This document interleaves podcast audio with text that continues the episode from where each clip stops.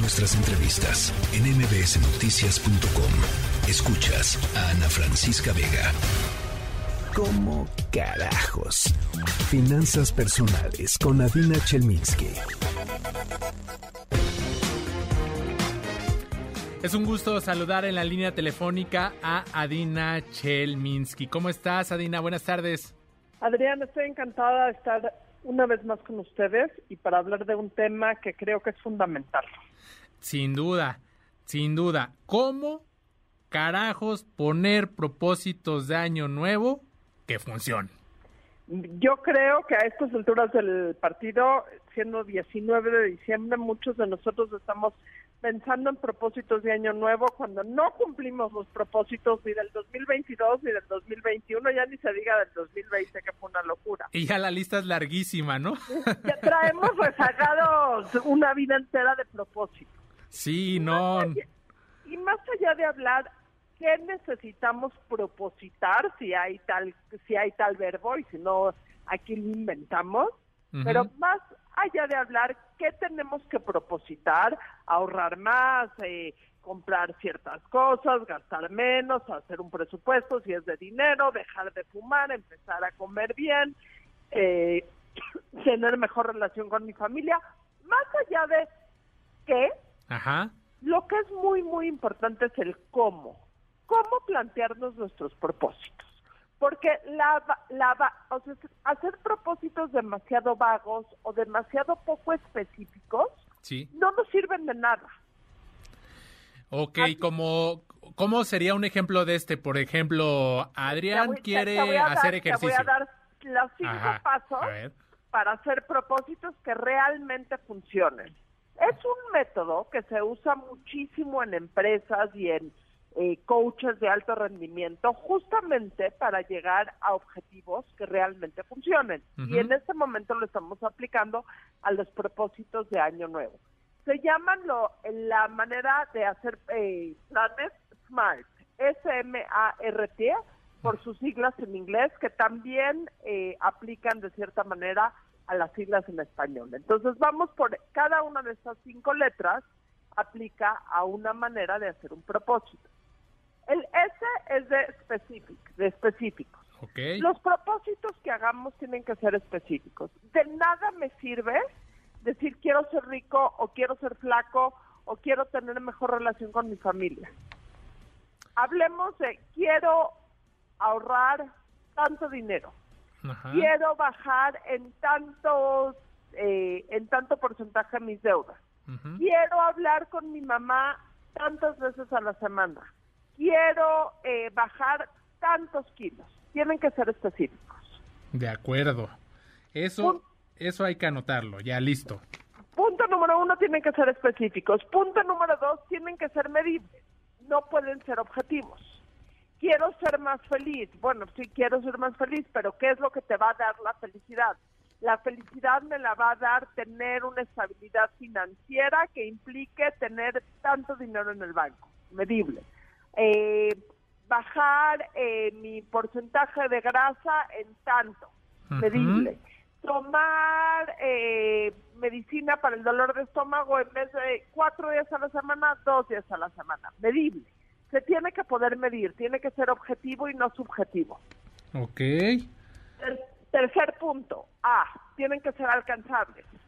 Si hoy no tengo ni un peso ahorrado, decir que quiero tener un millón de pesos ahorrado para final del 2023, básicamente es imposible, salvo que pase algo muy, muy, muy extraño, pero dentro de todo lo que es la realidad y la posibilidad, tienen que ser alcanzables. ¿Por qué es importante que sean alcanzables?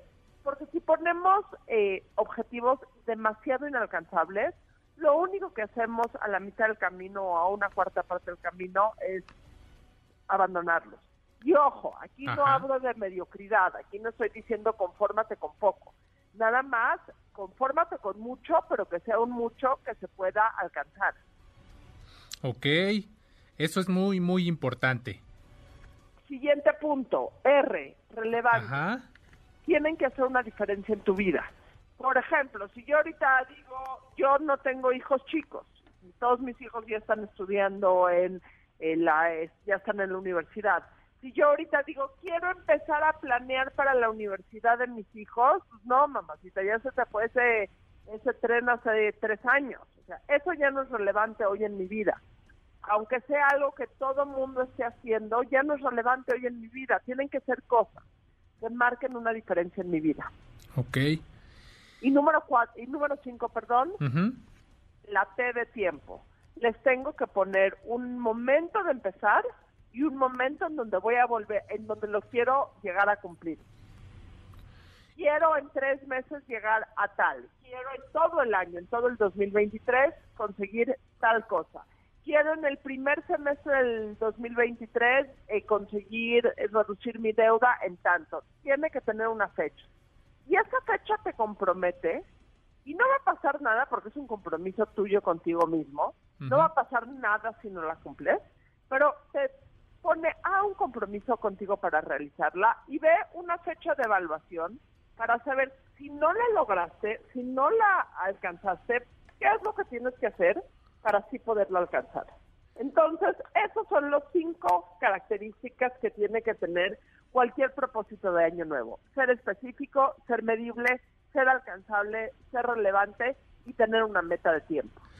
Pues es esos cinco pasos que, que digamos en la en la teoría se, se oyen fácil, e, es, difícil aterrizarlos porque ya lo decías, ¿no? A veces somos muy este, subjetivos, ¿no? En, en fijar algún tipo de, de propósito, de, de, objetivo y, y, lo decimos ahí de manera general y es por eso que vamos acumulando, ¿no? Tantas cosas sin cumplir a lo largo de, esto, de estos años. Yo, este, no sé, Adina, si tú me lo permites, me gustaría añadir uno o que podría funcionar este, para tener también, digamos, una mejor organización no sé si te parece que, se pudieran dividir por los aspectos eh, que hay en nuestras vidas, ¿no? Tal vez en salud, ¿qué quiero, no? Y ahí ya definirlo con estos cinco puntos que nos acabas de dar. En lo económico. Eso es el qué. Ajá. Esto es el cómo. El qué estoy de acuerdo, divídelo por aspectos, pero cada uno de los eh, propósitos que te pongas, en el aspecto que sean, en cualquier aspecto, tienen que cumplir con estas cinco características. Dividirlos y, aplicar estos cinco puntos que nos dices. Exactamente. Para tener, digamos, una, una mejor organización. La verdad es que, que es un muy buen tip porque nos da pues una guía, ¿no? Un rumbo para llegar a, metas. Claro, claro. Así como en el pedir está el dar, en el planear es el conseguir. Sin duda. Entonces, pues estaremos aplicando esto, que sean muy específicos, que sea un que sea objetivo, no subjetivo, nos decías, ¿no?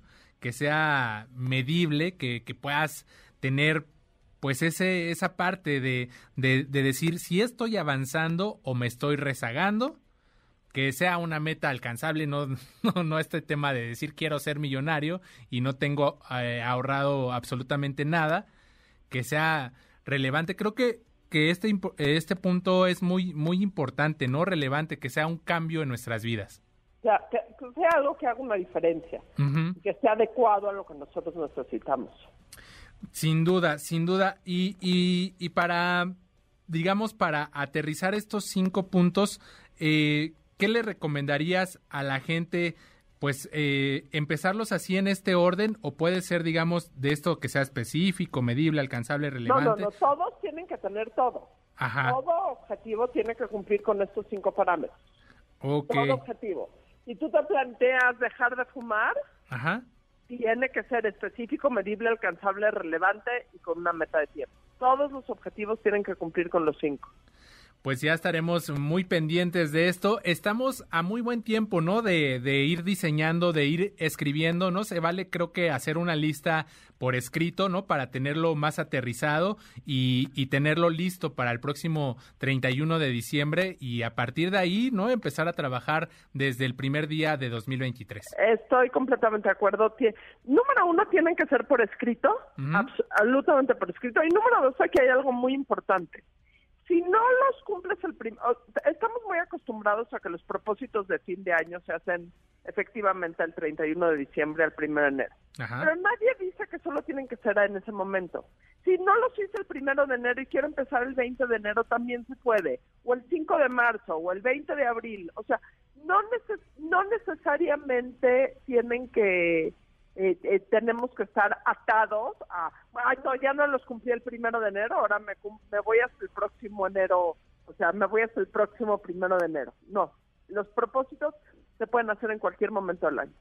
Adina Chelminsky, te agradecemos este panorama que nos das y sin duda va a ser de mucha utilidad para estas fechas y como dices, no necesariamente para ellos, sino que lo podemos ir aplicando a lo largo del año. Muchísimas gracias, Adina.